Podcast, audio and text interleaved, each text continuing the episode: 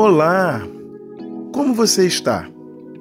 Eu estou um pouco rouco, mas mesmo assim não gostaria de deixar de compartilhar com você mais um instante de reflexão, que tem como referência o texto de 2 Crônicas, capítulo 16, a parte A do verso 9. Porque, quanto ao Senhor, seus olhos passam por toda a terra para mostrar-se forte para com aqueles cujo coração é totalmente dele.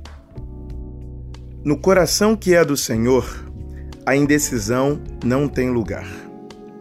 Muitas vezes, a mente humana é perturbada por dúvidas e incertezas. Somos assolados por todos os lados por ventos de mudanças e variações. Pois a vida muda o tempo todo e somos como um vento. Essas constantes mudanças geram inseguranças e indecisões que atravancam nossas vidas e nos impedem de tomar decisões.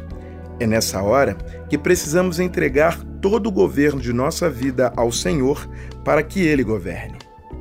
Saiba que teu coração declara quem é teu Senhor. Os sentimentos que governam e controlam nosso coração revelam onde está nossa confiança. Para se tomar decisões é necessário ter confiança, e a confiança vem da convicção e da fé. Se acreditarmos numa direção a seguir, será muito fácil decidir o rumo. Se entendemos o momento certo, não teremos receio de agir.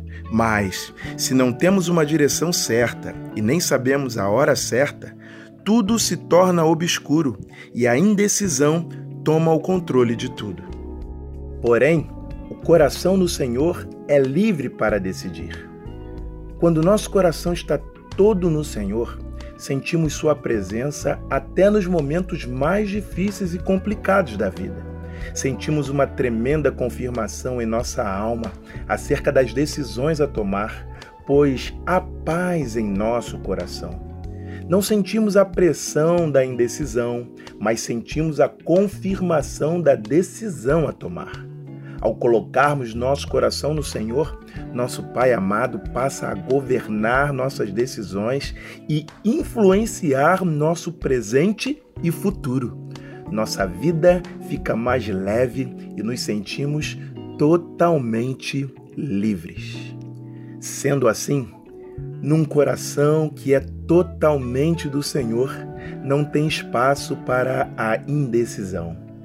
Decida hoje mesmo a quem pertence totalmente o teu coração. Esse texto foi extraído do boletim semanal da Igreja Metodista em Edson Passos. Bem, eu sou Gelson Costa e este é mais um instante de reflexão, de forma simples e rápida, desejando, porém, que tenha profundidade suficiente capaz de promover algum resultado em você que ouve. Deus te abençoe.